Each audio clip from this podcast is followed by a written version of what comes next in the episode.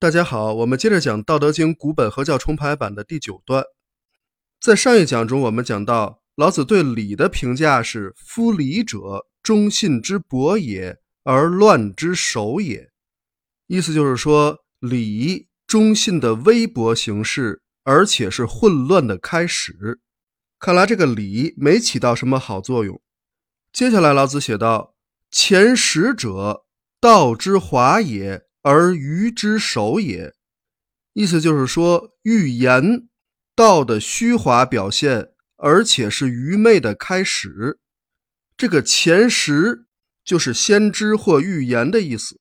老子把它称为道之华，也就是道的虚华表现。老子评判完了礼之后，紧接着评判了前识，也就是预言。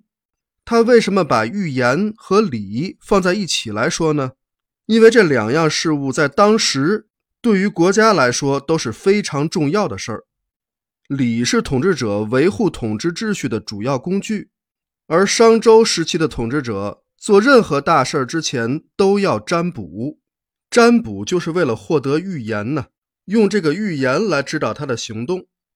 为什么这种先知或预言会被老子称为道之华呢？因为老子了解修道并不讲究那一套，怎么能什么事儿都求神问卜呢？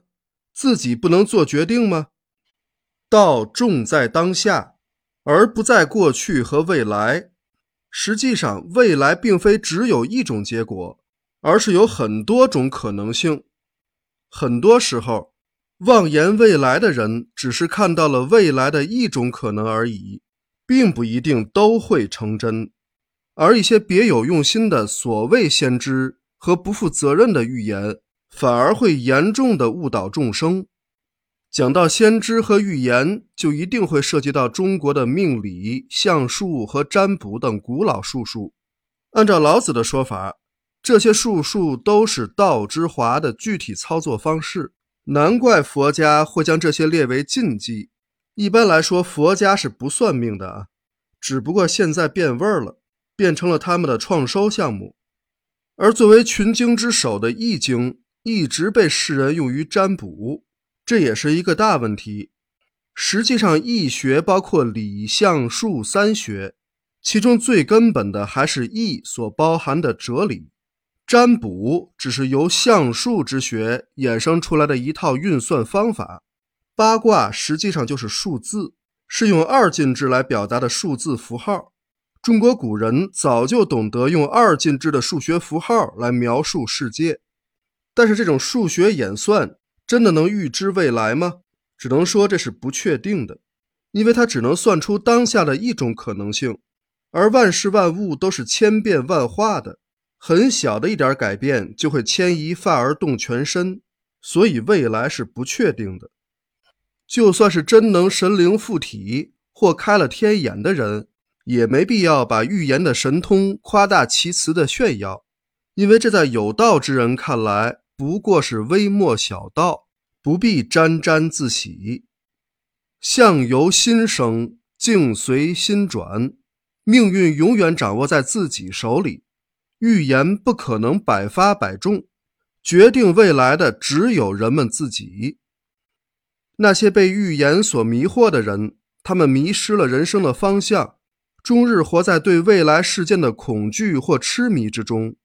所以老子又把先知和预言称为愚昧的开端。此话真的是很有见地。所谓的先知和预言家，总是被人们尊为智者，而实际上。他们往往是使民众愚昧迷信、误入歧途的直接责任人，因为当一个人相信一个预言之后，他就会认为只有这个预言会成为现实，而忽略了其他的可能性，那么这个预言就会变成一个自我实现的预言。他越是相信这个预言，这个预言就越有可能实现，因为实现这个预言的正是他自己的念力。所谓心想事成，就是这个道理。当然，按照这个原理，一个美好的预言对他来说是有利的。但是人们总是会做出不好的预言，因为不好的预言会给人带来恐惧，而这种恐惧正是控制他人的手段。所以，某些所谓的先知会告诉人们即将大难临头之类的话，于是人们就会因为恐惧而依附于他。包括古代的帝王也是如此。这就是老子如此评价先知和预言的原因所在。